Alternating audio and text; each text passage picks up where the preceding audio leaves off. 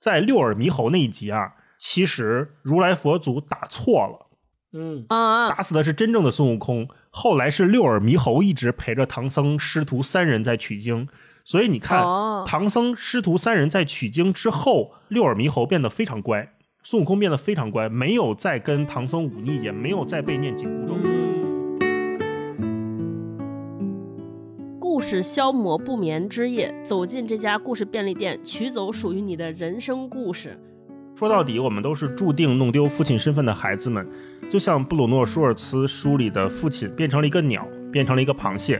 张爱玲的父亲变成了困在兽笼里面来回徘徊、背着手说着背诵人类不会使用的华丽语言的一个非人怪物；或是鲁迅的父亲在将死的时候，还是被灌各种奇怪的药物。我们以为这些人死了，我们会惊恐，我们会恐惧，但其实也许他们只是在我们不知道的城市继续旅行、流浪，他们可能持续的在一些越来越远的机场或码头。在某些神秘的时刻，故事可以拯救不可能被拯救的个人命运，故事可以拯救远超出人类的力量和人类的时间的不可能被拯救的整个宇宙，甚至故事可以拯救故事自身。故事是人类文明最后的防线。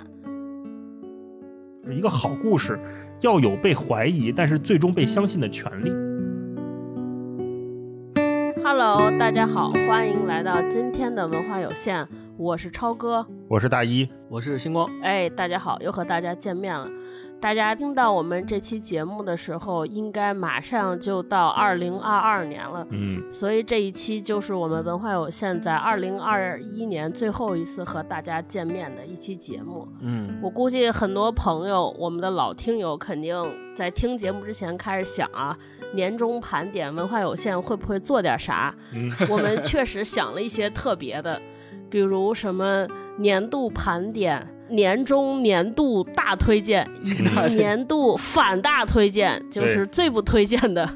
后来想了想，感觉都不太合适，我们都把自己否定了，所以我们还是以一本书作为我们今年年度的结尾。嗯这本书就是骆玉金老师的《故事便利店》。为啥呢？我自己数了数啊，我们文化有限二零二一年大概更新了将近五十期节目，哦，这五十期节目里边有二十多期，将近二十五期、二十三四期都是在分享小说。嗯嗯，就我们都知道啊，小说其实就是故事，对，所以呢，不少人私底下也会问，就说我们为什么这么爱选小说，这么爱读故事？啊，对，好读呗呃，而且尤 对，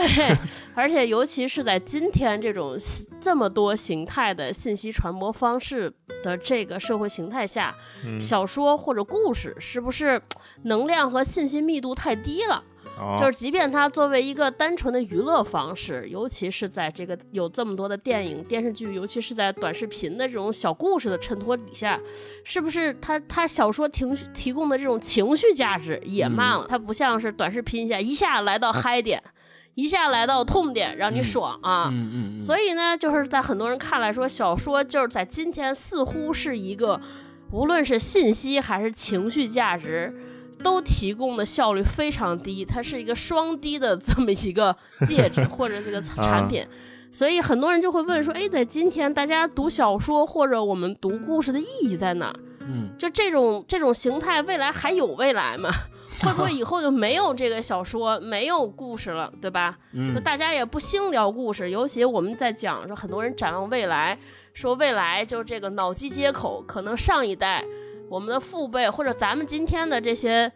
知道的所有信息，都嗯可以与直接以硬盘或者云的方式，我们所有的这些知识都可以直接传给下一代，嗯就不用变成这种。就它这这直接就变成个拷贝就行了，就不用再变成故事啊，不用变成这种文艺作品，还间接的传达。没有口耳相传这个环节了。对，所以是不是这事儿都消亡了？嗯所以我们今天就想说，那作为二十多本小说和聊了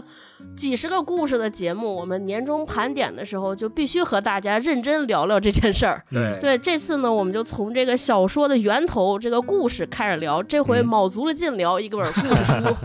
就是对骆以军老师的《故事便利店》。这个嗯书里边也是大大小小讲了大概得有至少有四十个故事，嗯有原创的故事，有这些文艺作品、文学作品里边的故事，所以我们就从这本书开始作为切入点，跟大家聊聊故事这件事儿。嗯那我们还是老规矩，先让大老师给大家介绍介绍这是本什么书，以及骆以军老师他为什么写了这么一本书啊？嗯，好。哎呀，我们今天准备给故事正个名哈，在这个岁末年初，故事便利店呢，刚才超哥也说了，它里面有四十多篇这个文章。那这个每一个文章里其实不止一个故事，所以算下来这一本书里面应该有百十来个故事。那这嗯百十来个故事里面呢，有骆以军他自己亲身经历的，也有他听别人讲的，还有一部分就是他看的啊。我们这里面很多世界名著啊，很多国内外的小说大师啊写的故事，他都嗯通过他的逻辑、他的主题做了一次重新的梳理。那这个里面，比如有关于原谅的故事，关于救赎的故事，关于发誓的故事，反正它每一个都有一个小主题，它从不同的故事里面提取了同样的元素在这里面。骆以军呢，他被称为是我们中国台湾最接近诺贝尔文学奖的作家之一哈。为什么这么说？哦对，因为当今就像刚才超哥讲的，呃，不管是读者还是文学界，可能对长篇小说的书写和阅读，大家都有一点敬畏，或者是有些门槛儿。对，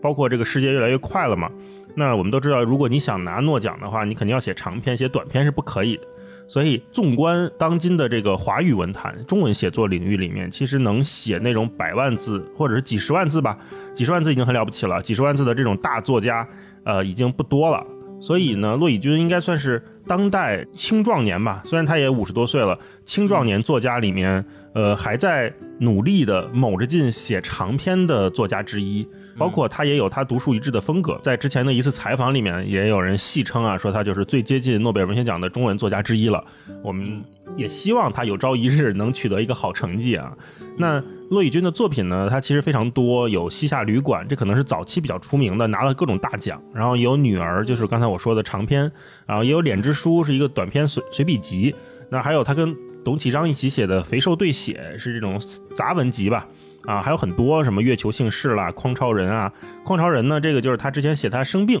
啊，在台湾他还说要出版叫《破鸡鸡超人》，就是他真的是 鸡鸡下面破了一个洞，是他本人的故事啊。那引入我们这边可能就是稍微做了一些呃美化哈。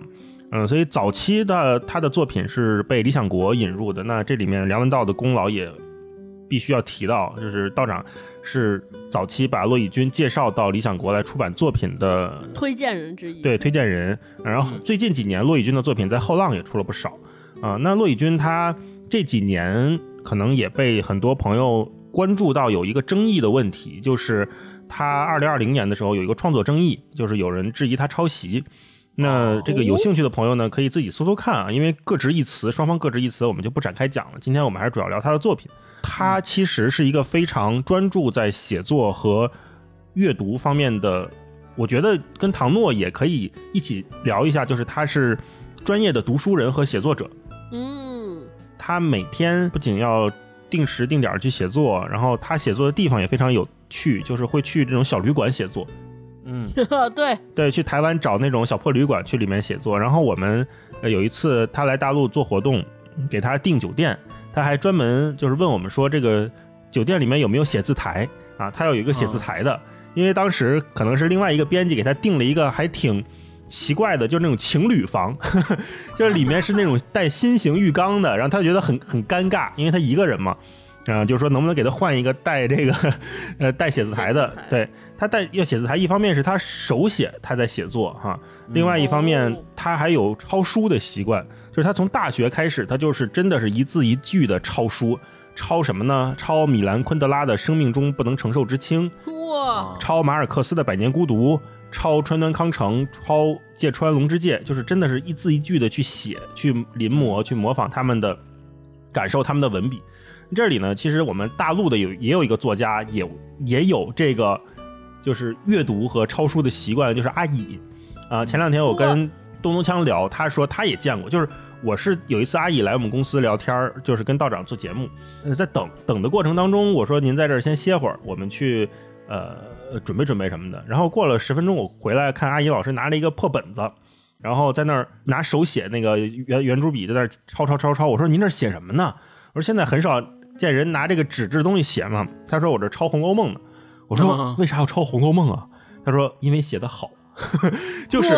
就是这么很单纯的原因。所以虽然我们说现在很科技很发达很快，我们都在手机上处理各种事情，但是还是有很多没比我们大多少这种中青年呃有点老派的作家，还在以那种非常传统的方式在继承一些东西。继承这个文笔，继承他们书写的方式啊，这也是我们为什么说今天讲故事，它是有一个很很好的传承的这么一个过程。其实骆以军本人在我们节目里面也被我们提过很多次啊，今天我们可以终于可以好好聊聊他的作品了，我也很期待哈。基本就是这么个情况。嗯，说到抄书，我想起来，你们知道还有谁抄吗？谁？我爸。哦，叔叔也是个文学家呀。我爸每天早上六点拿一本儿跟着咔抄，你知道？但是我爸抄什么呢？我爸抄朋友圈里边的看到的名人名言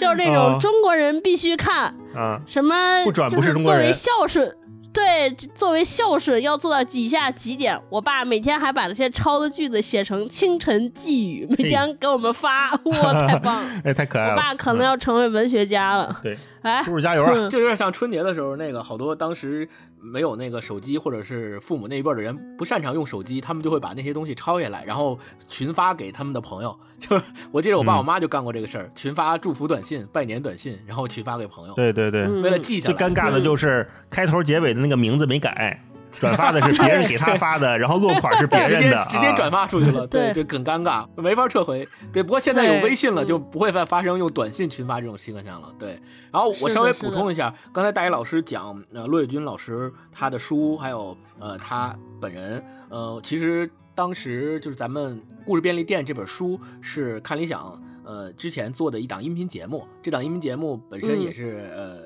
大老师在负责在做，所以呢，请这个骆伟军老师过来做的时候，之前我记得在北京，当时有有一天晚上，呃，一块儿吃饭，然后大老师就说说，要不然叫上我一块儿，然后我说那太好了，我这这个粉丝见见 见偶像了，我说那那一定得去，然后就就过去一起吃饭，我就在跟他聊天的过程当中，我是。第一次感觉到，因为他在这本书里面，《故事便利店》这本书里面，他一直说自己是一个五十多岁的中年人。但是我在跟他吃饭的过程当中，我一点也没有感受到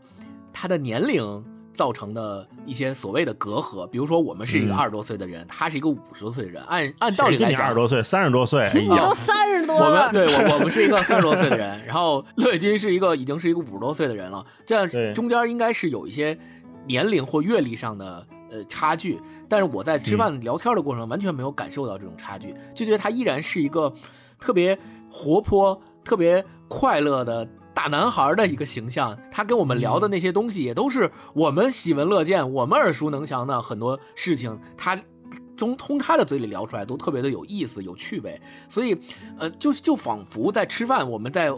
闲聊天的过程当中，也是在听他不断的讲那些特别有意思的故事，就像是我们听这个故事便利店的音频节目，或者是看今天看这本书一样的感觉。而且他在里边书里面他写嘛，他给他的很多朋友都算过紫微斗数，然后对，或者他那个在吃饭的时候也也专门说过这个事儿，就说我特别喜欢算这个紫微斗数，然后特别特别积极的给我们算了一下，特别有意思。就我跟他过程当中有这么一段，我就是觉得。是一个本身就是一个特别有意思的人，有很多很多故事藏在他心里，然后用通过他自己的特有的语言风格和结构讲出来，就特别吸引你，让你特别特别想听他继续聊下去，特别想跟他继续聊下去。对，这个感觉特别强烈。对，新光说的那个特有的语言风格，真不是不是客气，他真的是非常独特。当然，呃，如果大家有看过乐宇君。就是长篇的书写的话，你会发现它的那个语言逻辑跟我们正常的不太一样，哦，有点，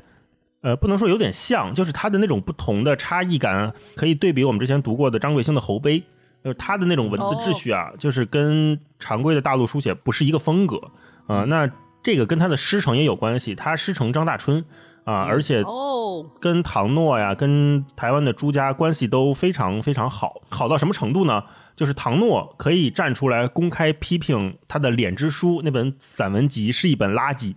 啊！对，这个不是真的有 beef 啊，是真的说是唐诺老师对骆以军非常的器重，并且很看好他，真的他们关系又非常好。就是他会说，以骆以军的能耐地位跟大家对他的爱护与期待，那本书是绝对不应该出的啊！那是一本垃圾，会这么说。但是，但是啊，我个人我还挺喜欢连志书的。之前我们我还推荐给我爸看，因为他那是个散文集，就是短篇的随笔集。为什么有这个呢？是因为他当时在好像是台湾的一周刊要写一个专栏，是要挣稿费的。嗯，我们知道，就是台湾的作家普遍的这个经济收入啊，比大陆还是差一些的。所以在台湾从事纯文学写作啊、创作，包括教书讲课，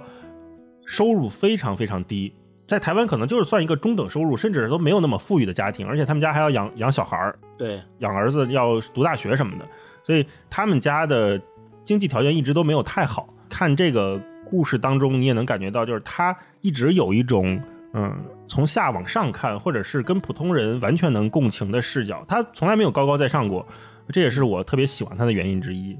那我们说了这么多，我们就开始进入这个这本书啊，嗯。叫《故事便利店》。我我在看这本书之前，就看这个关于这本书的推荐语啊，它有一句 slogan，就是一个宣传语，叫“故事消磨不眠之夜，走进这家故事便利店，取走属于你的人生故事”。嗯，所以我特别想问你们俩，就读完这本书，就是如果让从中选一篇作为你们俩的人生故事，嗯，啊、你们会选哪一篇？就给我们讲讲这个故事呗，啊就是取走有没有取走你们的人生故事，有没有 get 到你们的人生故事？嗯，金光先来吧，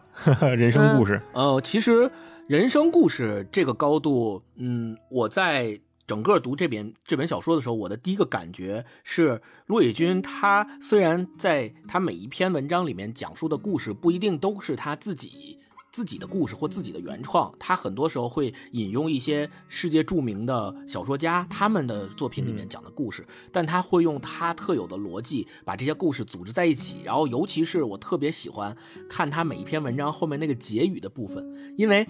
你前面他这篇文章他会分，比如一二三四，分几个章，分几个。板块，这几个板块之间，每一个板块可能都是一个小故事，但是你读的时候，你会发现，哎，上面那个板块的故事和下面这个板块的故事好像没什么大大关系，他为什么给它放到挨着呀。就可以为什么放到同一篇文章里呢？就很奇怪。但是当你读到结语部分的时候，你就发现哦，原来他觉得前面的那个故事是这用这样一条线可以把它穿起来，或者是在他的想法里，这两个故事之间是有非常强的关联的。他那个结语里面那个点一点出来，你就觉得原来是这样，就有一种醍醐灌顶的感觉，你才会发现，对你才会发现原来。之前你没有读懂两个故事之间关系的那个小的坑节儿就被他给解开了，并且你就知道说，嗯哦，原来这个点在这儿啊，真好，你就有这种感觉。所以，如果一定要挑一篇，呃，能够所谓属属于我的人生故事，就是它里边有一篇好像是讲就挺魔幻的，就是讲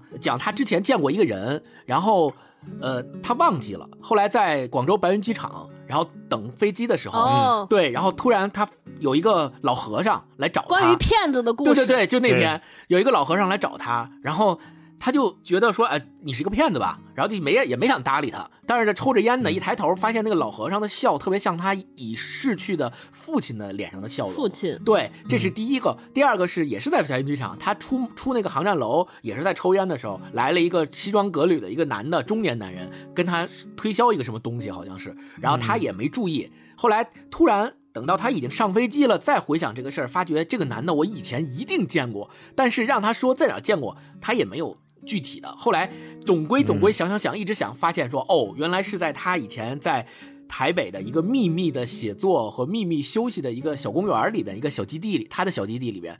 见过那个中年男人跟一帮老头在一起。嗯嗯这个我为什么说他是特别像我的人生故属于你的故事呢？因为我在生活当中很多次，我也有过类似他这样的感觉。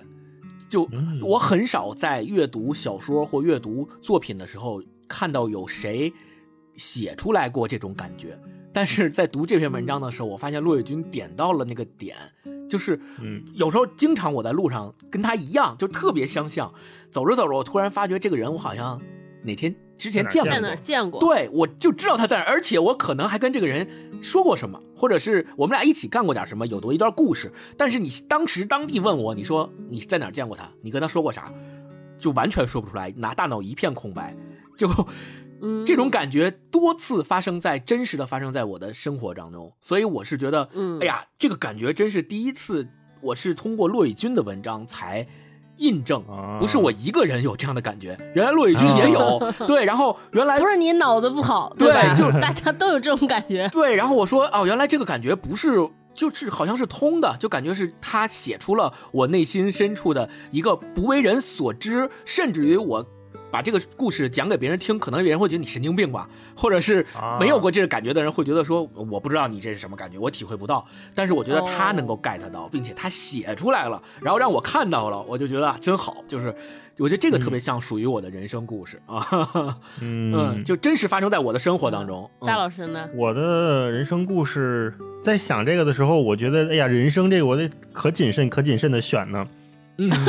我就说一个我最喜欢的吧，我觉得我最喜欢那个就是弄丢父亲的故事，那个可能是、哦，我也选了这个，是？吧？其实坦白讲，嗯就是我们好多选题啊，我都是通过陆宇军老师的这本《故事便利店》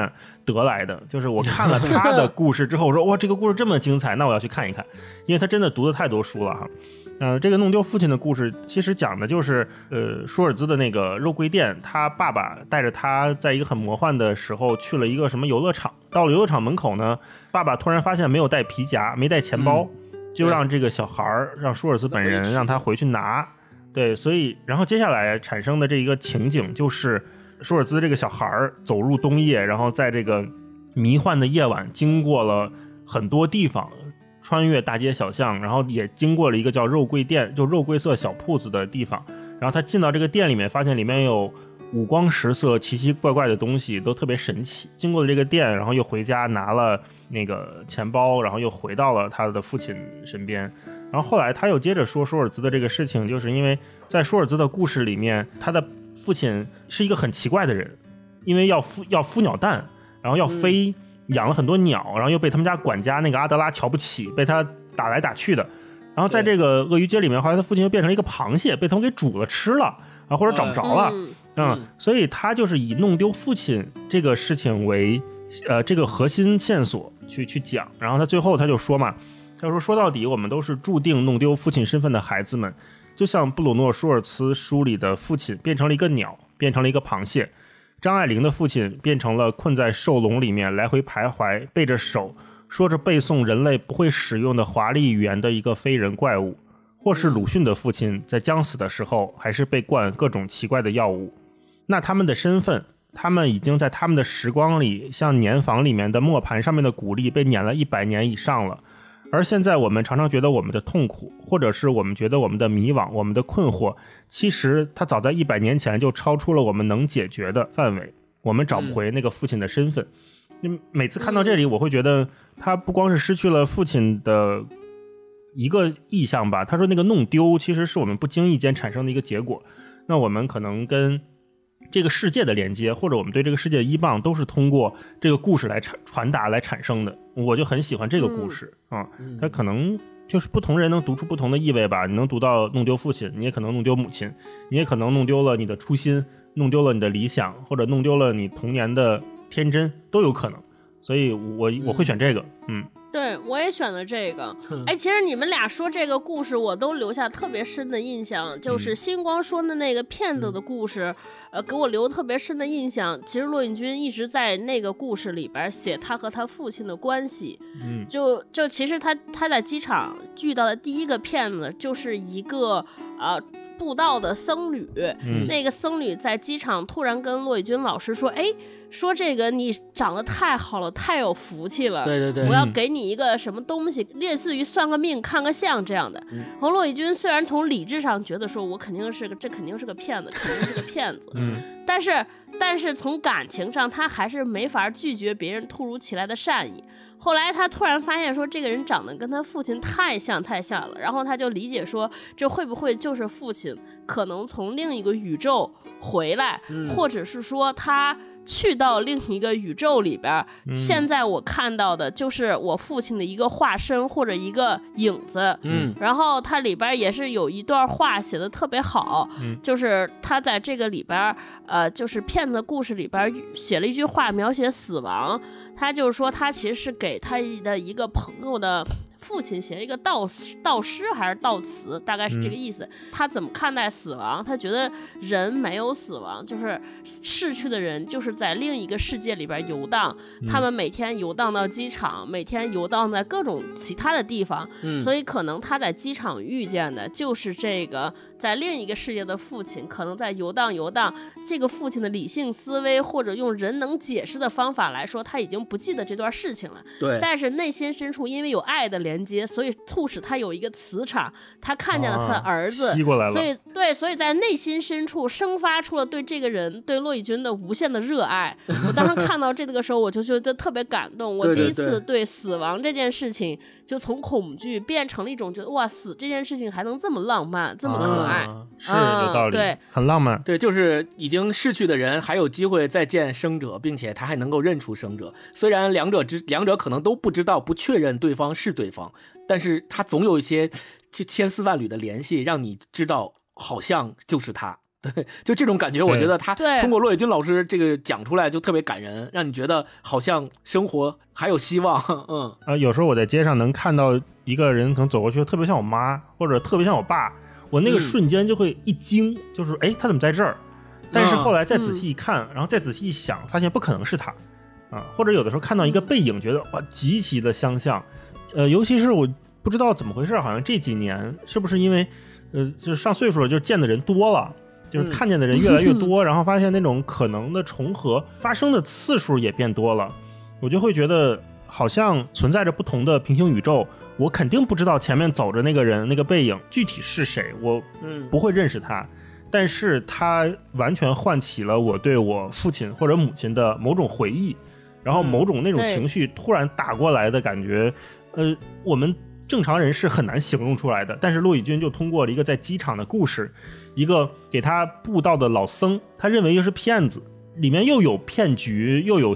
可能有点邪恶，同时又有那种宗教一般的巨大的力量，同时又有他自己对这个世界的善意交织在一起。他把我们的那种所谓的就是被冲击到的感情，条分缕析的都拆出来，然后给你写出来，就非常的美妙。对，特别好。对，对，对。我我给大家念一下，就是他这里边这个机场故事里边有一段话，我觉得太美了。他说：“我们以为这些人死了，我们会惊恐，我们会恐惧，但其实也许他们只是在我们不知道的城市继续旅行流浪。他们可能持续的在一些越来越远的机场或码头，他们在等着行李盘的转盘，他们在等着 check in check out。”你稍微不小心注意到旁边的某个人，他背后的西装鼓鼓的，其实西装下面也许是一对翅膀，他们持续在流浪。嗯，就我我看到他他们西装上面有一双翅膀，我瞬间就有画面了。就是大家就是在机场经常会看见那些要出差的人，对吧？而且因为可能着急，那个衣服弄得不是那么的熨贴，嗯，就是鼓鼓囊囊。这个时候，如果你把它想象成一个在人间旅行的、长着翅膀的人，突然就感觉那种、那种狼狈，那种什么都没有了，就变成一个特别诗意的东西。这就是一个带着善意的视角看这个世界，你就会看到的不是狼狈，是那些美好。真的，他是是，真是一个超善良的人。嗯嗯嗯。那哎，我接着说，就大老师说那个呃，关于父亲弄丢的父亲，一个是除了我觉得他写到了。我自己 get 到的是，我们和父辈的那个关系，或者人与人之间传承的关系，就是他这个小这个故事里边弄丢父亲的故事里边，其实他写了好几类故事，就是含有父亲的作品。一个就是大老师说的这个肉桂色铺子，还有一个是一个。呃，希腊的电影，另外一个还有《天龙八部》，他认为《天龙八部》段誉虚竹也是在也是弄丢了父亲的人，乔峰也是嘛，父亲也也丢了，对对对。就是另外，他写了两个，就是中国文学史上最伟大的父亲的形象，一个是张爱玲的父亲，一个是鲁迅的父亲，对吧？张爱玲的父亲就特别著名，因为张爱玲的奶奶是李鸿章的女儿，对，所以他的父亲也很厉害，名门之后。可是，就是他背了那么多八股文章、四书五经，结果遇到了这个时代朝代的更迭，没有没有科举了，没用了，就他所有学过的这些厉害的文章都用不上了，所以他就觉得他的父亲像是被困。在笼子里的猛兽，像一个困兽。另外，他也写了自己的父亲，他讲，因为骆以军的父亲当年是呃从大陆逃到台湾的这一些人，外省人，外省人，所以呢，骆以军的爸爸经常跟他讲他爸爸小时候在南京的这些故事。嗯骆以军年轻的时候就觉得说这都是什么玩意儿，跟我没关系，而且他讲的都是这些所谓的。特奇奇怪怪的故事，它里边提到两个，一个是说他爸小时候有一天去外边游泳，嗯突然在这个河滩的远处看见有一个植物，比如说莲花还是荷花，上面有一个小孩儿，妖怪还啊说不清楚是什么，反正 他爸就说看着那个东西，然后他爸也出于恐惧，因为他爸还是个孩子，就拿石头猛砸了一下，然后这个意象就没有了。第二故事说他爸也是去游泳，然后小时候小孩比赛就是谁在水底下憋气的时间长，他爸就潜在水底下。看到一个小青螃蟹，突然他觉得青螃蟹就伸出来一个胳膊，变成一个女人的胳膊，白白的就搂着他，他爸就跑了。嗯，就是站在我的角度，我如果是骆以军小时候听我爸给我讲这些故事，我就觉得我爸是不是疯了，啊精神不正常，对吧？对对对，对啊，就是大家都是本能的想，但是他站在这个年代写故事的时候，他突然觉得说，就是当年对那些父亲的不理解，其实就是我们在弄丢父亲。嗯就是我，我觉得他这里边其实是有感怀的，因为他有一句话，他说我后来再回想父亲给我讲的这些故事，我发现很多细节我记不清楚了。我想再去向他求证的时候，发现父亲已经不在很久很久了。我觉得这嗯可能就是我们一个父辈的关系，包括舒尔兹那个鳄鱼街，我我不知道你们俩，反正我读的时候，我老觉得这是个不负责任的父亲，对吧？孩子那么小，你钱包丢了自己不回去拿，让孩子出去拿，孩子丢了怎么办？嗯《天龙八部》也是，我们所有人都觉得就是段誉和虚竹，包括乔峰，就是都是爸爸不行啊。对渣男父亲，我和我的渣男父亲 对，净给他找妹妹了，对，爱上一个是妹妹，爱上一个是妹妹，就是这次骆以军完全是站在父亲的视角，或来看这些事情，其实是我们弄丢了父亲。为什么叫弄丢？我觉得就是我们对于上一辈人的那种不理解，甚至是没有主动的谅解。我们可能对于父亲的爱有一种理所应当的一种定位，嗯，呃，就是这种理所应当，觉得父亲应该怎么样，天然应该爱我，或者父亲应该怎么样，所以造成了我们慢慢跟父亲的疏离，或者跟父辈世界的疏离。嗯，慢慢的我们就弄丢了，然后我们自己也成了那个父亲，嗯因为我们也会被自己的孩子不理解，也会被自己的孩子天然的有一些有色眼镜戴着，有一些期待。嗯所以我读完这个之后，哎呀，突然就觉得，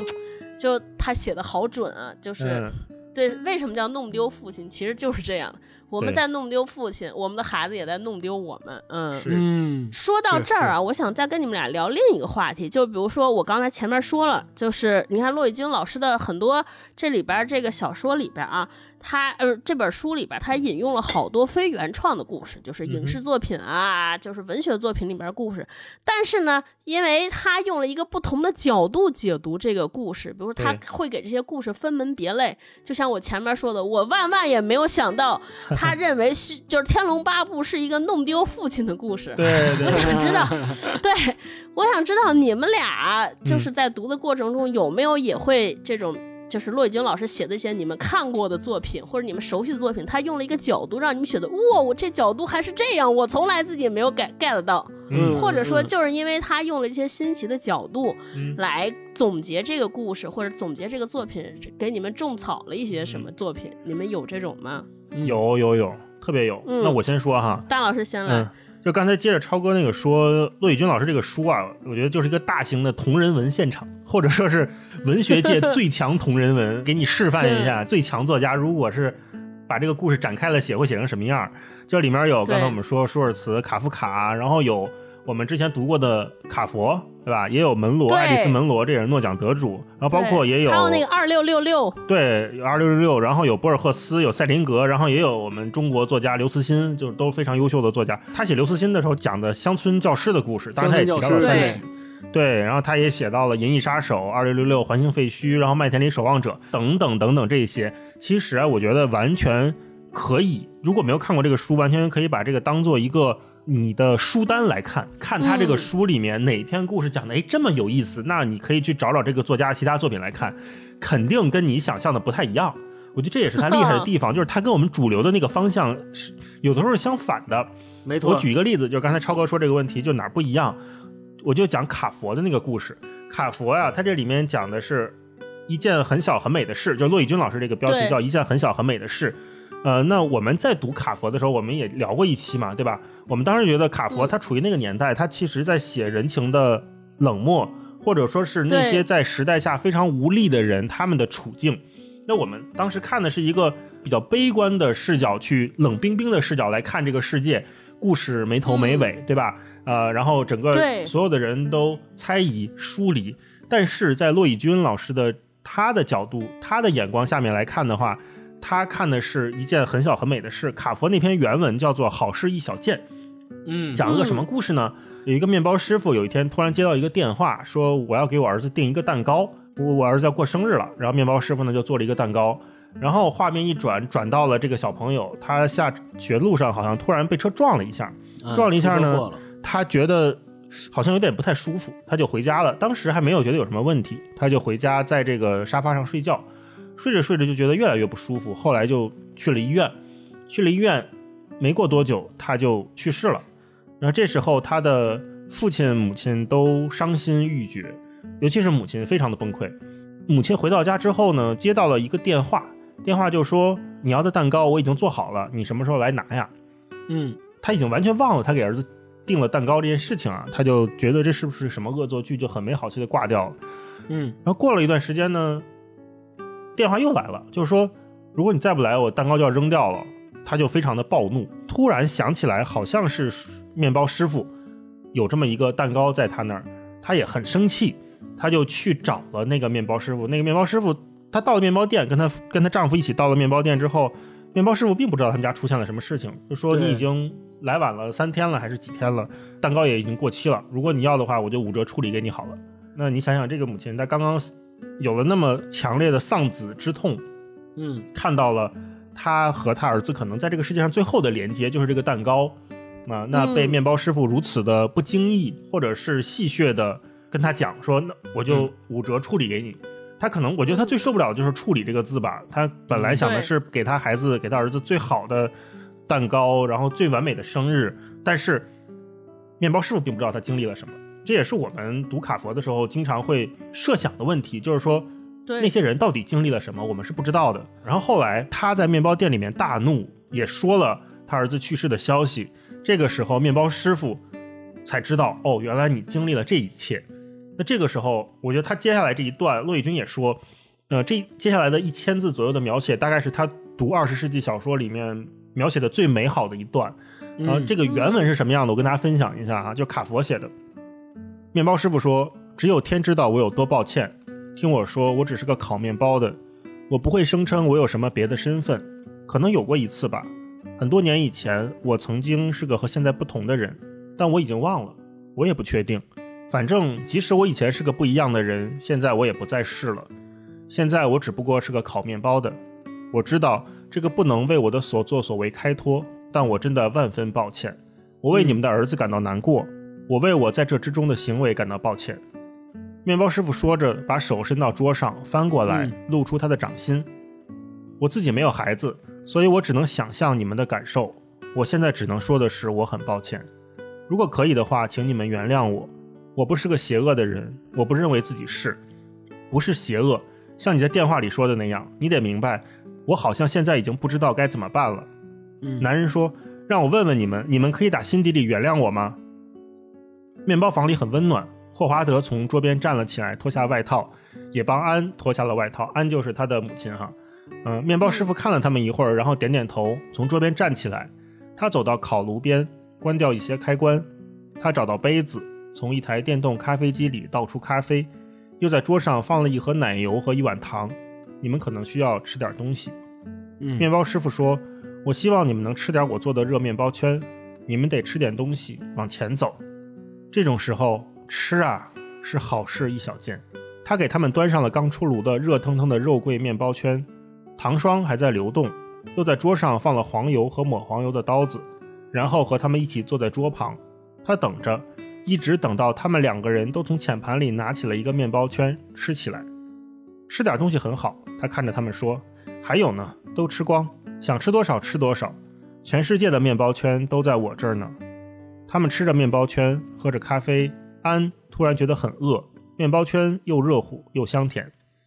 他吃了三个，面包师傅很高兴。他们聊了起来，他们认真的听，虽然既疲惫又痛苦，他们还是听着面包师傅说话。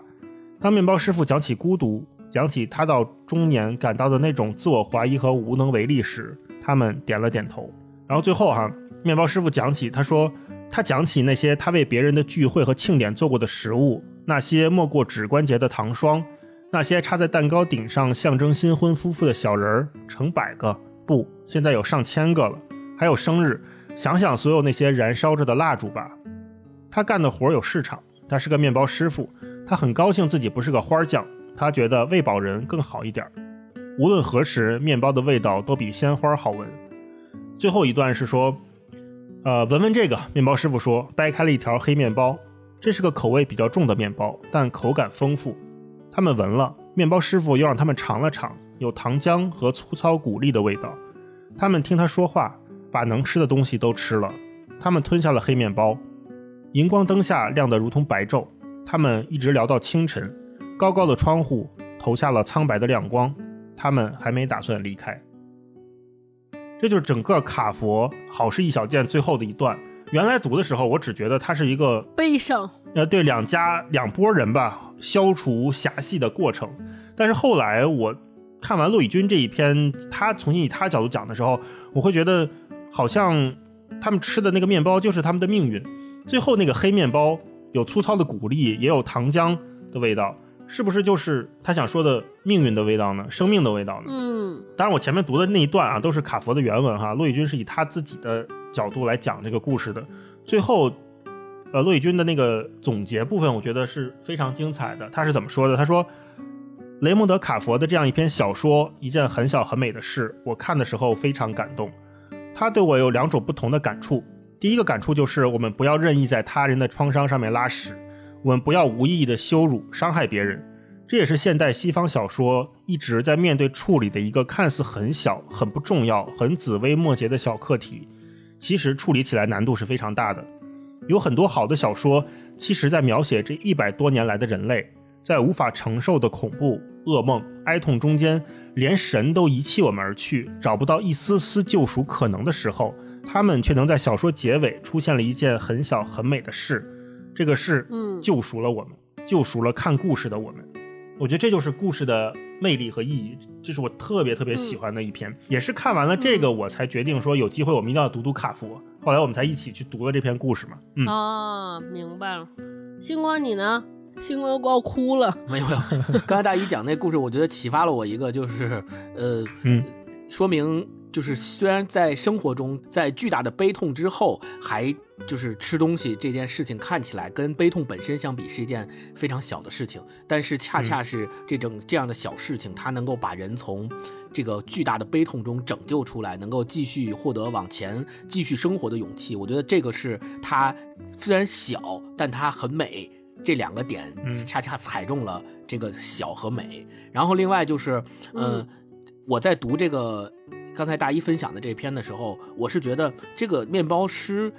一定是特别有生活阅历的一个人，他一定在年轻的时候也经历过类似的事情，甚至于。我我我在我脑海中想象啊，就我在读这个故事的时候，尤其是读卡佛的原本这个故事的时候，我就想，这个面包师估计年轻的时候是一个混社会的人，是一个黑帮的，什么 这经经历过各种砍人被砍，然后亲人啊兄弟啊死去啊离开啊，经历过各种各样这样的悲伤的事情。但是后来呢，他改邪归正了，然后进入学学习了一门手艺，开始在面包房里面做面包给别人吃。嗯，这个时候他当他发现了这一对儿。这个新夫妻他们刚刚经历了丧子之痛，也许就牵动了他以前的回忆，他就知道说，我现在其实能够帮你们的，只有用我的这个手艺给你们吃这个现烤出来的热腾腾的面包，然后从这个最美最小的事情上让你们获得继续往前走的勇气，就像我以前曾经无数次的经历过或做过的那些又小又美的事情一样。就就就是我读这个小说的时候，我甚至有这样的联想，就是觉得说啊，这个人一定是特别有阅历的一个面包师，才会有这样的故事发生。然后对，这也是卡佛特别想让读者去自己补充的。我觉得，因为你看他前面说了，面包师说我以前是个和现在不同的人，但是我已经忘了，他都忘了自己是个什么样的人，所以读者很难不去想象这个面包师傅到底经历过什么。那最后一个这么对于一个家庭整个一个大巨大的悲剧，最后最后落在了一个针尖一样小的事情上面，就好像一个。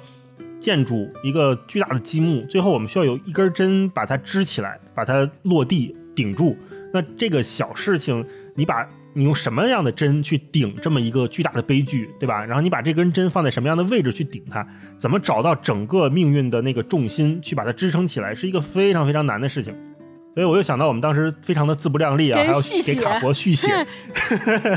人家针都已经顶好了，你还要在底下加个底座，就是这种感觉。膨胀，狗尾续貂。星官，我特别喜欢两呃，也不是两篇吧，就这两篇它是有内在关联的。就是刚刚大姨提过，骆以军他在故事便利店里面提到过刘慈欣的科幻小说《乡村教师》，也提到过呃科幻电影，就是 AI 的那个小男孩的那个科幻电影。然后我读完之后，我就觉得哇，他对刘慈欣《乡村教师》这一篇故事的理解绝了，就是嗯，我就知道你会选这个，完全超出了我之前对自己阅读《乡村教师》的经验。这篇文章叫《故事拯救故事》，它第一个板块里面讲的是爱丽丝·门罗的。一个短篇小说叫做《自由基》，大陆就是咱们这边译为《游离基》，它是讲的是一个杀人犯跑到一个嗯富人的家里面，然后要去杀他。这个时候，那个富人就给他讲了一个故事，说我给你讲一个故事，说我以前我的丈夫呃曾经跟小三儿跑了，然后呢，他的原配特别想就是通过各种方式来害死这个。这个小三儿，然后这个就互相之间会互相害对方，然后在这个故事讲述的过程当中，其实讲故事的这个这个妇人，她就是这个故事里面的主角儿，她就是在这个故事里面，然后她把这个身份进行了转换，相当于她才是那个小三儿，然后后来她就把自己变成了代入成了那个原配，然后她就用原配的角度又重新讲述了这个故事，然后就打动了那个杀人犯，那个杀人犯就觉得，哎，好像。他们之间取得了某种理解，然后就没有下手杀他。就后来他自己感叹这么一句话，他说他想的是，他觉得他应该写信给贝蒂的，贝蒂就是那个原配，贝蒂就是当时被他抢走老公的那个前妻。他想说，亲爱的贝蒂，李奇死了，我因为扮成你救了我自己一命。就是这个故事，它本身有一个回环结构。然后他讲完第一个板块之后，紧接着又讲刘慈欣的《乡村教师》。对，如果说大家没有看骆以军这篇，但是你读过《乡村教师》的话，您现在很难把《乡村教师》和刚才星光讲的那个故事连起来，找到任何的共同点。对，对，对，对，对。那么接下来会发生什么呢？让我们来拭目以待。就我当时读到这儿，我也觉得，哎，这俩故事好像哪儿都不挨着哪儿，干嘛要把它放到一块儿？还故事拯救故事，说谁拯救谁呀？我就没读明白。对，乡村教师没讲故事啊。对，后来我就想说，哎，这怎么怎么回事？你讲讲乡村教师讲了个啥故事嘛？对，好，乡村教师大概讲的就是当时在这个中国，它的背景是设定在中国，然后有一个乡村教师，他马上就要得癌症，还有一个月的寿命就要去世了。他在一个县乡镇的小学校里。你可以理解为现在就是给那些留守儿童开的那些小学校里面去教他们这些什么基本知识啊，数学、物理什么的这些知识。然后他只有一个月的寿命了，他特别想把在自己有限的生命之前，把这些知识尽可能多的教给他的学生们。然后，但是他的学生们的理解程度是有限的，因为人的认知是循序渐进的，你不可能上来就教牛顿三定律给他们，他们也不懂啊。后来那老师就说：“没关系，你们现在不懂没关系，你们就背。”你们把它背下来，因为老师的时间已经不多了。是的，牛顿一定律、二定律、三定律是啥？你们背下来，一定你们之后会有用的，你们一定之后会理解的。然后这些孩子说好，这些孩子都特别热爱这个老师嘛，然后就听他的话，就把这个三定律给背下来了。然后这老师就去世了。紧接着他的画风一转，就讲到了宇宙的一个故事，说有宇宙有一个文明，一个碳基文明和一个硅基文明，两个文明正打架，打了一架，打完了之后，他那个碳基文明说：“哎呀，不行，我们为了避免再次跟硅基文明打仗，我们要把我们跟他们之间的那个联系的所这个联系这条路上的所有星球全部毁掉，就把相当于可你可以理解为他们之间有座桥，我要把这桥给干掉，然后他们以后就打不过来了，是这个意思。然后他们就想说，那行，我们要找在这个路程当中所有的星球都是哪些。”我们要去看他们的文明够不够某些级别，他们叫三 C 嘛，就是如果你的文明一旦达到三 C 级别及以上，我们就认为你有存活的价值，那我就不毁灭你，就可以让你继续生存。如果你是在三 C 级别以下，对不起，灭你没商量，就是跟有点像三体的那个发二向箔啊。然后这个时候他们就找到了地球，地球恰好处在那个区域里面，他们就找到地球，在桥上，他们随机在地球上，地球也是桥。对，在桥那个路程当中嘛，然后他们就随机在地球上面找样本，就你说好巧不巧，你说他们要是就陆毅军在这个故事里面小说里面也写到。说好巧不巧，他们如果找北京的、上海的什么大城市的这些学生们，肯定就没有什么可担忧的了。找那个人大附门口的问问英文，说那个你你的英文打分得打几分？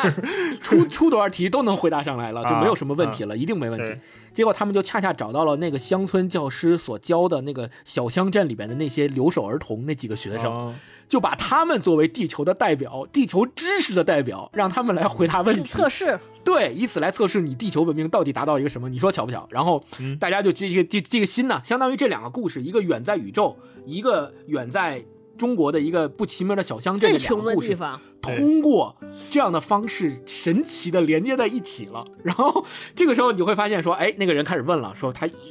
按照他们那个题目问问问问问问问了十个问题。所有的问题，这些小学生们都回答不出来，因为都没教他们，没来得及教他们。指挥官就说：“好，那么启动微型黑洞朝太阳系发射，就是要毁灭你了，就是要毁灭你了。”然后说这个时候，因为他们的太空战舰就是发射微型黑洞离地球还有一段距离，你发射过来还有一段时间，大概五分钟吧。然后这个时候指挥官就说：“那五分钟闲着闲着，那要我不然再多问几个问题吧？对，刚才问了十个，那后面还有呢，我再多问几个。”然后他就随口说：“时迟那时快，是吧？当一个物体没有受到外力作用的时候会怎么样？”然后这个时候就像电光火石一般，那个小孩就突然想到了老师在临。去世之前让他们背的，然后他们就像老师教他们背的方式一样，顺嘴就把这个后面的那句话给背出来了。然后那指挥官就紧接着又问他牛顿第二定律反，然后他们就又继续背，就把所有的答案都严丝合缝的全部背出来了。这个时候指挥官就惊了，他就说：“原来这个文明是一个三 C 文明之上的文明。”说赶紧叫停，说别发了，因为那个微星黑洞已经发出来了，然后就要临时改道。就不知道在那个距离上还能不能改得过来，因为他们是要轰击太阳嘛。然后他们就临时改道，然后就所有整个宇宙都在屏息的这一刻，就是到底这个文明会不会被这个所谓的小错误给错误毁灭？然后这个就看说。最后那个炸弹，微型黑洞那个炸弹是在离太阳仅有几几万米，这几万米，在宇宙是一个非常小的尺度了，在几万米的距离擦着太阳的边儿过去了，然后因为种种的那个物理反应，在那个太阳上形成了一个类似于钻戒上面的一个非常漂亮的光芒。然后刘那个陆毅军写到这儿就说，他看到这儿的时候泪流满面，就然后紧接着我就他就说这两个故事。第一、第二个板块的乡村教师和第一个板块的自由基那两个故事之间有什么联系呢？陆野军是这么说的：“他说这两个故事本身都是灭绝性的，在小说话语里本身都是绝望的。小说话语其实都是无法拯救的，也是无法拉高的。但是他说非常奇怪的是。”乡村教师里面把这两个螺旋体，就是小镇和宇宙发生的故事，螺旋体很奇怪的镶嵌衔接在一起之后，这个本来是向下沉落的故事，就变成了另外一个故事，一个关于宇宙大灭绝的恐怖的故事。所以他说刘慈欣是一个世界级的天才。然后同样的自由基那个故事也是，是一个让你觉得绝望，杀人犯都到家里来，准备要马上要杀死我的。这样的情景之下，我突然用之前的另外一个绝望的故事，另外一个悲伤的故事，来把它竟然拯救了，在这个绝望境地下的我。也是螺旋的，对，这两个螺旋又非常巧妙的相连在一起了。对，我就觉得，就是他当骆以军在这个小说里面说到这儿的时候，我就哇恍然大悟，我觉得醍醐灌顶，原来这两个故事在结构上有这么精巧的相似。然后他最后这篇文章的最后，他写到说故事可以拯救什么？他说，这这两个故事讲下来，你会发觉，其实说故事、听故事是一个非常古老的行业或者非常古老的行为。然而，从两三千年前一直到现在，人类依旧在用各种形态和媒介听故事、说故事、创造故事。他说，在某些神秘的时刻，故事可以拯救不可能被拯救的个人命运，故事可以拯救远超出人类的力量和人类的时间的不可能被拯救的整个宇宙，甚至故事可以拯救故事自身。对，哇，读就读完这儿，我就觉得这个对乡村教师的理解太太绝了，就太太深刻了，就特别是所谓的内行看门道，外行看热闹。没错，没错，看的就是那个热闹，特别好，而且双螺旋，对。而且最最开始我说就是我特别关注的就是骆以军他每一篇文章里面结语的那个部分，他能够特别好的解释和说明他为什么要把上面那几个板块里讲的看起来截然不同的故事融为一体、融会贯通，让你觉得这个这些故事在逻辑上、在情感上是真的可以放在一起说的，而且。经过他说出来以后，发现竟然是一个完整的故事。你会发觉哈，好像刚才说到的什么，咱们提到的那些耳熟能详的二十世纪非常伟大的小说家，呃，什么波拉尼奥啊、卡佛呀，这些人，他们这些故事看起来风格、看起来写作的时间点、故事背景都不一样。但是经骆以军这么给你一融会贯通，你会发现他们好像底层都是相通的，就太厉害了。对，这个是我切实的感受。嗯，超哥来超哥。刚才星光说这个就是我被种草的故事，我其实被种草了乡村爱乡村爱情。了，要 说乡，我被种草了乡村教师，还有那个银翼杀手，因为我之前是一个非常非常不喜欢读科幻小说的人，就骆以军里边也写，他说他说我们常常在读科幻小说时会发现理工男缺乏诗意和抒情的能力。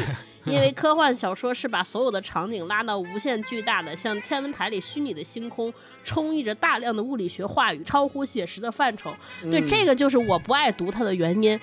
而且，就我之前对于所有科幻小说都有一个特别不好的这个鲜艳的这个这叫什么成见偏见偏见。我一直认为所有的科幻故事的内核就是地球不行了，人类不行了啊。对。然后，因为他写的是地球不行了，人类不行了，甚至让我有时候觉得说，这些写作的人是不是在现实世界过得不好啊？因为过得不好，所以就写说不行了，对吧？然后就我就特别不愿意看，直到他讲了这里边讲了刘慈欣的《乡村教师》，还有里边讲《银翼杀手》，我才发现哇，这里边这么浪漫。因为我我以前觉得那些所有不行的故事，就是为什么就缺少人味儿，他没有情感，他都是精密的计算。然后科学和理性冷冰冰的，我就觉得跟我没关系，你知道吗？我就读不了这种，我就觉得，而且你想，我读一个我人类被打败的故事，读一个几万年后我要毁灭了，我不存在了，我说我这受这累读这干嘛？但是突然他讲完这个之后，我会发现他讲的其实还是一个挺温暖的故事，哎，就是吸引我想去看看。然后我想说的就是让我。读出来从来没读过的角度，其实是文章，就是整个故事便利店最后一故事，就讲他讲美猴王的故事，哇，给我惊了！来讲讲，我不知道你们俩有印象没有？因为也是我之前就是孙孙悟空是我们中华民族的一个大 IP，对吧？就所有的 IP 都从这上讲，就是孙悟空和哪吒。但是孙悟空在我心中。我虽然也爱看，但是我也是和那个科幻小说一样，就跟他没有什么情感连接，共情不了，就觉得是超人特厉害，对吧？七十二变，然后你就想说，我也想变成那样，见谁不顺眼揍揍他，嗯，对，别人也不能拿我怎么着，哎，然后骆以军读这个角度。他说他觉得孙悟空是一个关于谅解的故事。哇，我真的是从来没有想到过。他讲，他说这个孙悟空，他前面说了一段，给我笑坏了。他说美猴王总是被辜负，总是被不信任。每次孙悟空先跟他们说，说我给画一圈，你们别出去啊，就只要不出，我这我这圈贼厉害，只要不出去都没事儿。结果每次都出去，然后他会发现《西游记》所有的故事都是说。孙悟空安排一什么事儿，只要你们听我的就不会有事儿。结果没有人听他，然后就是都是他回来找吃的，嗯他去他去他或者是他打妖怪回来之后，发现师傅徒弟全被妖怪弄走了，然后他得凭借人脉去找人儿摇人儿处理问题，要不他亲自上阵。反正每次都是这样，然后就是整个师徒四人，就除了他之外，师徒三人对他就是不听不信不转账，对吧？师傅中途还要赶走，而且他是所有团队里边本事最大的人。然后所有人也不听他，他就觉得孙悟空一直在被辜负。就是骆玉军老师讲说，美猴王总是被辜负，总是不被信任，然后师傅总是被外头妖魔绑去，最后还是总得他想尽办法。打不过的话，还得上天入地靠关系，调天兵天将或菩萨罗汉来来助拳，或是自个儿变成蟋蟀、小蜜蜂这些虫子混进洞里。然后他说：“他说这个这个被创造出来的美猴王如此跳脱于整个文明任何物理学的限制，但他偏偏那么忠心耿耿，跟着不珍惜他的师傅，一路上都在进行 即刻救援，经历了许多次独自想办法把师傅和师弟救回来，上天入地找办法，托人脉的时光，他觉得孙悟空他收纳和隐藏在了人世间那些像我父亲，或者说。”那些过去年代的好女孩，她们对所爱之人无止境、无缘由的赠予和牺牲。他说：“其实真实的人不够强大，如果一生被辜负，最后总会歪斜或垮掉。然而美猴王他可以无止境的被辜负。嗯，哼，对，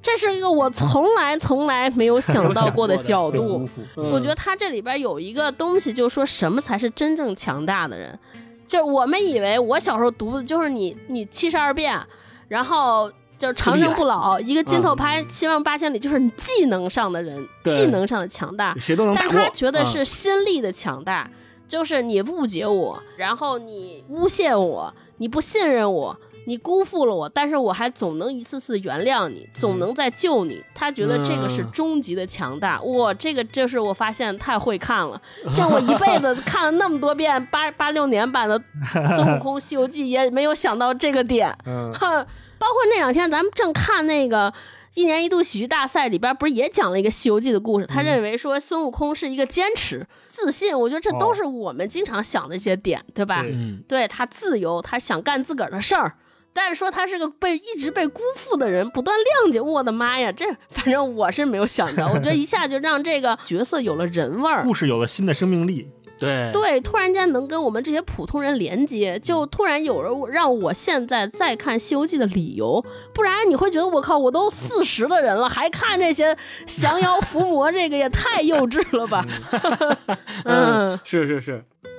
那我们接下来再聊下一个话题啊，其实也最后一个话题了。就像我开篇讲的，大家在今天对于为什么看故事、为什么读小说这件事儿，其实是有迟疑，甚至很多人存在了一些消极的看法。对吧？所以我想问，跟你们俩聊一个什么话题呢？就是包括在这本书的开篇语中，骆以军老师也写，他说他认为故事是人类文明最后的防线。嗯对，他说，哎，他说他一直认为，即使 AI 再过五十年、一百年飞跃进化，呃，说故事依然是无法跨越人类文明的最后一道高墙。嗯，就是你们怎么理解这段话？而且另外就包括很多推荐，我觉得这是一个问题啊，我就一块儿说。包括还有很多呃名人对于这本书的推荐语里边，比如说徐子东老师也说过，他说呃。骆以军老师，他是一个特别会写故事的人。嗯他认为说，他知道了，他能把很多事儿，我们在我们看来都是事件的事儿，都写成好的故事。那你们怎么看？就是事件和故事之间那道金线是什么？嗯因为有了这道金线，可能才是我们读故事的意义。那这道金线以及它背后我们读故事的意义和价值，在今天是什么啊？让事件变成故事，我觉得就是要有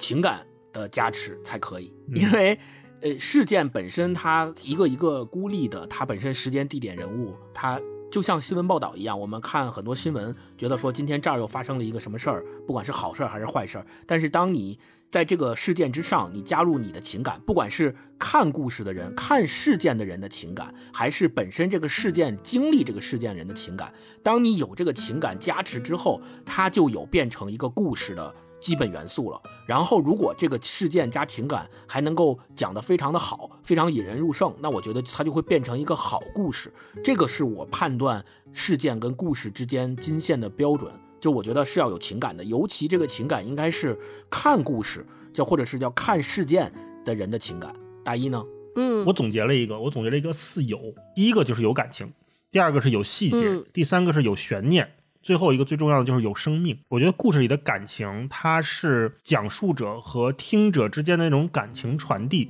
为什么我们在骆以军这本书里面经常看到他说说故事的人，他并没有说没有单独的讲故事，而是他把说故事这件事情。这个动作看成了一个非常重要的人类文明延续的一个过程，包括他把各种故事串联在一起。其实我们看到的是一个非常宏大的一个说故事的人类文明的延续的脉络。嗯我们小时候听的很多故事，长大了回忆，其实我们都能回忆起那个带有感情的瞬间，回忆起，比如说某个阳光里漂浮着灰尘的下午，对吧？我们听着爸爸妈妈、爷爷奶奶、姥姥姥爷给我们讲故事那个瞬间，我们甚至能闻到当时的气味，能回想到当时的景象，听到当时的声音，手里拿着东西都能想象起来。我觉得这个是故事里面第一个就是有感情给我们带来的最大的慰藉，第二个是有细节。金光说的新闻或者是事情，它都是单向的、粗线条的。举个例子，比如说我们说《水浒传》，它在《水浒》的历史在正史里面只有一句话，就是江等十几人在水泊梁山如何如何就完了。嗯哼，啊，就这么一句话是在正史里面的。但是我们看《水浒传》上百万字，它那个所有展开的东西，那个故事蔓延出来的都是细节。第三个叫有悬念，就是我们听故事的时候总会想，总会问说，然后呢，对吧？接下来呢？后来呢？那结果呢？最后呢？怎么样？其实我们都在等一个结局，就是一个好的故事，我们也希望有一个结局。那这个结局在我们人生的阅历当中，它也是不断变化的。比如说我们小时候，我们似乎只能接受那个最美好的大团圆的结局。还是拿《水浒传》举例子，我小时候看到那个方腊把水泊梁山打成那个惨样的时候，我真的无法接受，我就不可能，我就 我不能接受，我不想认，看了，对，我不看了，我不认，呃 对这样的，冻冰箱里边儿，把这本书合起来冻冰箱里。我只能接受说，呃，像《西游记》，就是最后师徒四人取经回来，对吧？但是嗯 你说，就是还说说说《西游记》，说个题外话，就是骆以军他在那个跟那个《匡超人》那本书里面，他也引用了一个当时我们看的就是对《西游记》的黑暗解读，就是说在六耳猕猴那一集啊，其实如来佛祖打错了。啊，打死的是真正的孙悟空，后来是六耳猕猴一直陪着唐僧师徒三人在取经，所以你看，哦唐僧师徒三人在取经之后，六耳猕猴变得非常乖，孙悟空变得非常乖，没有再跟唐僧忤逆，也没有再被念紧箍咒，嗯，有一系列的这种暗黑解读、哦啊，也也很有意思。所以就说那个就不是原来的孙悟空了，不是那个一直反叛、一直叛逆的人了。为什么变了？就是因为当时佛祖打错、杀错了，他把真正的孙悟空已经杀死了。但是，就说就我们在听故事的时候，总在想一个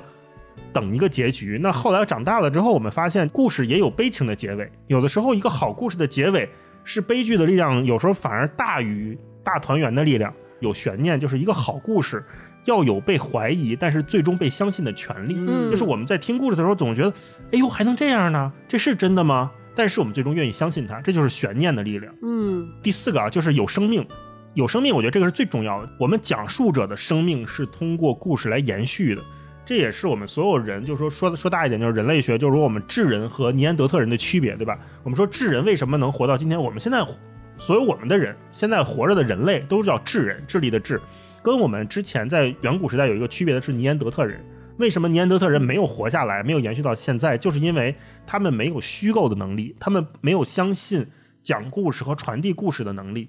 这也是嗯当今智人，我们懂得八卦，会利用虚构的力量，有一个所谓的我们说想象的共同体，这是我们所有人能活到今天的一种很普遍的假说吧。啊，所以我觉得这个有生命也是非常重要的。另外，我们说有生命也是指说一代故事就是一代人。嗯我们很多关于时代的回忆是通过故事串联起来的。比如说，我们八零后提到《西游记》的故事，我们就会想到六小龄童，对吧？想到小时候放暑假那个欢乐的样子。那想到《白蛇传》的故事，我们提起来就会想到赵雅芝，就会想起来我们小时候披着毛巾被从床上往下跳，对吧？比如说今儿你当许仙，还是你当白娘子，你当小青，会会会抢这个角色，这也是我们的一代人的回忆。然后，比如说我们说到圣斗士，可能我们我跟星光小时候看的比较多，就会回忆起小时候拿那个塑料的劣质玩具对撞的那个傻样儿，对吧？然后想起小时候我们求爸妈给我们买一个玩具有多难，嗯或者说爸妈给我买一个玩具带回来的时候我们有多欣喜。当这些故事被遗忘或者是不再被讲述的时候，我们的那个时代也就过去了。那我们在讲述这些故事的时候，其实我们是在讲述那个时代的回忆。所以你说一个好故事的金线是什么？我觉得就是这四点，就是感情足够普世，细节足够丰富，悬念足够吸引人，生命力它就会特别特别强。嗯所以，当一个故事我们祖辈讲给父辈，父辈讲给儿女，儿女还可以讲给他们的儿女的时候，我觉得这个故事就已经越过了那条金线。嗯，就像我们今天说骆以军的这些故事，他给了这些文本新的生命力。在我们刚才在聊的过程当中，其实又是一次传递，对吧？又是把故事重新讲了一遍。那通过这期节目，我们就把故事的生命延续了没错啊，，这就是我想说的。嗯，我那个我写的，我认为从事件变成故事有一个东西就是动机。嗯其实这个动机背后就是 why。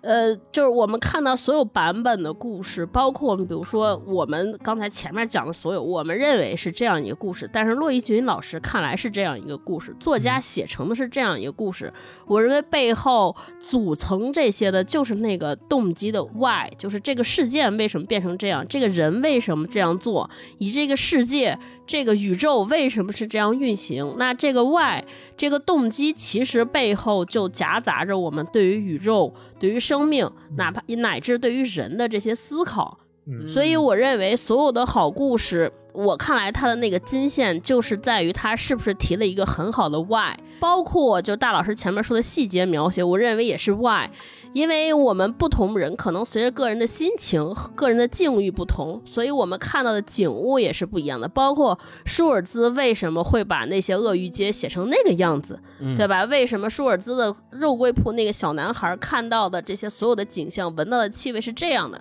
我觉得一定是有他的宇宙、他的思考，而这些宇宙思考就是我们人往下代际传承的这些精华或者精髓。嗯就这个东西，回到我们开篇讲说，说大家觉得小说的能量密度不够，或者说情绪价值没有那么大、那么直接，我觉得恰恰体会在这儿，因为它提供的不是一个标准答案，小说更多的是提的问题。所以呢，我们再我再回来说起来那个问题，就是我们到今天读小说的意义在哪儿？我觉得它其实不是在于读小说这件事本身，而对我们来说最大的意义是在于我们如何解读、如何转述小说、如何转述这些故事。对，因为我们转述、我们解读的过程中，其实就隐含着我们对于这些 why 这些问题的思考和答案。嗯嗯就像刚才我们仔细看，就大家听我们的解读，你就会发现，同样是复述骆以军老师《故事便利店》里的故事，你看星光复述他这个版本，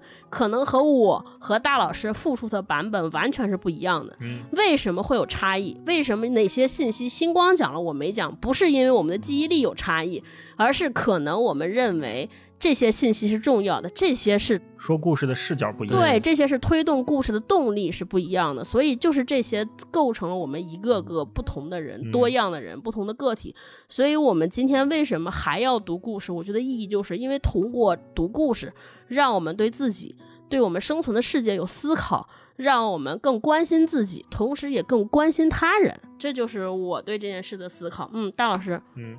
对，刚才超哥说这个读故事的意义，我觉得，嗯，其实我们可以把故事跟历史来作为对比着来看。就是历史是一个朝代的官方的书写，但是故事是一代人真实的记忆。嗯哼，刚才我说这一代人，就比如说刚才我举例子拿八零后举例子，就是我们真实的回忆。那这种真实，它不是那种刻板的时间、地点、人物的堆砌，而是说来自于口耳相传。就像刚才我们说的，为什么你讲的这个细节我没有讲？就是它来自于故事里蕴含那个情感。其实我们很难从历史书写里面看到像故事这样一种情节，大部分都是冷冰冰的事实。那我们对于故事又总寄予一种特别浪漫的想象。那在这个嗯，在这种语境里面，故事的真假变得不那么重要，它传递的感情才是最宝贵的。对，那我们说故事、听故事、追寻故事，本质上我觉得就是在追寻生命的延续。我们在讲述的过程当中，我们的生命就扩大了。就像骆以军他在一次采访里面，我觉得他说特别好，他说小说不是展示记忆，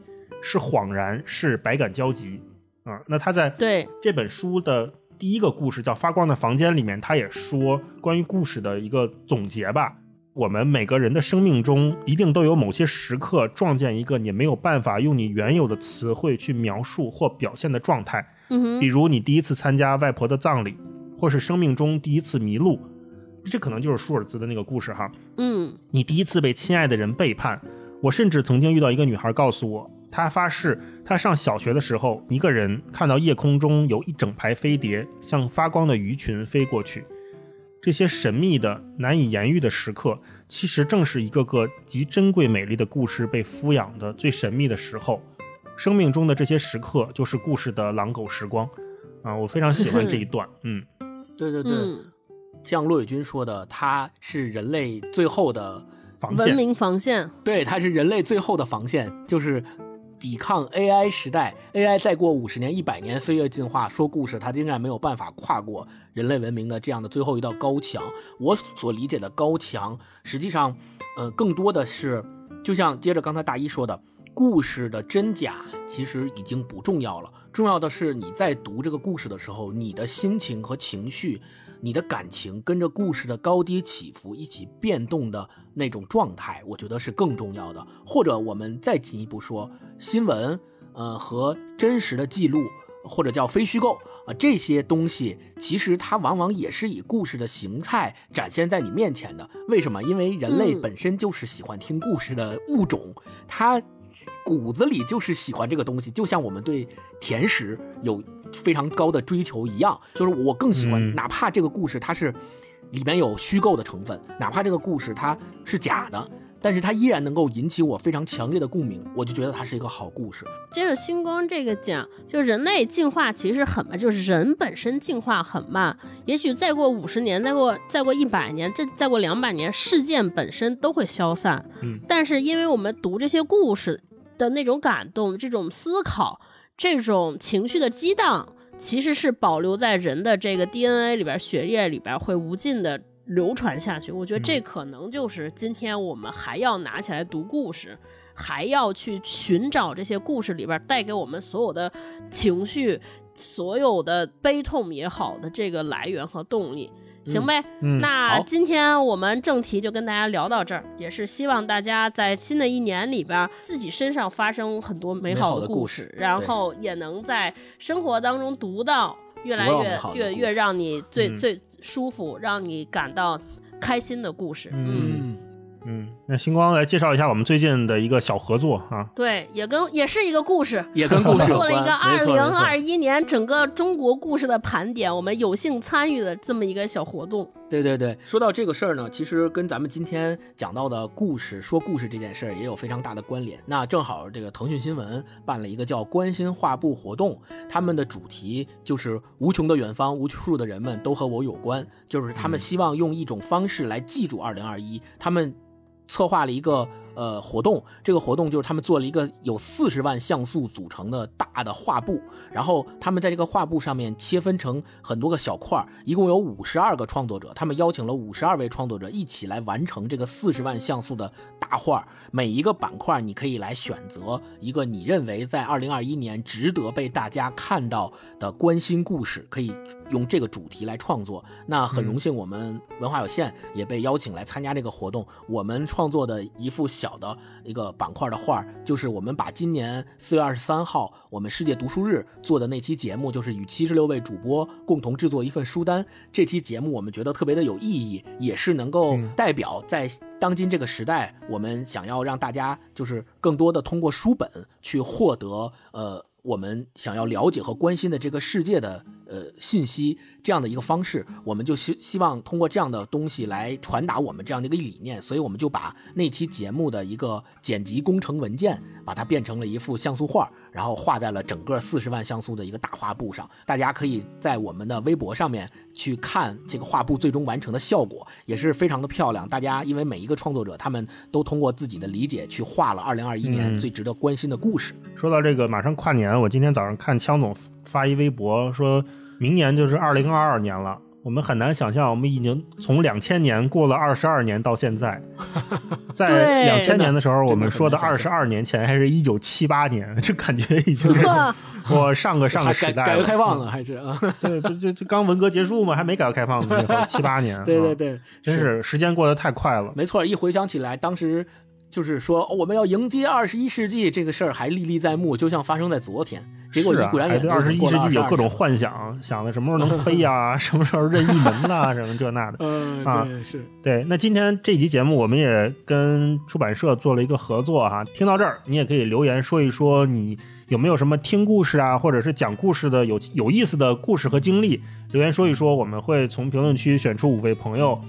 送出故事便利店的纸质书一本啊。希望大家嗯，就像我们前面说的，二零二二年都有一个美好的故事，都有若干美好的故事在你身上发生。我们那就嗯明年再见了啊！明年再见，提前祝大家新年愉快。哎，嗯新年快乐好新年快乐，新年快乐拜拜拜拜。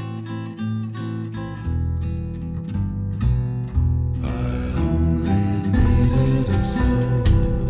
to share,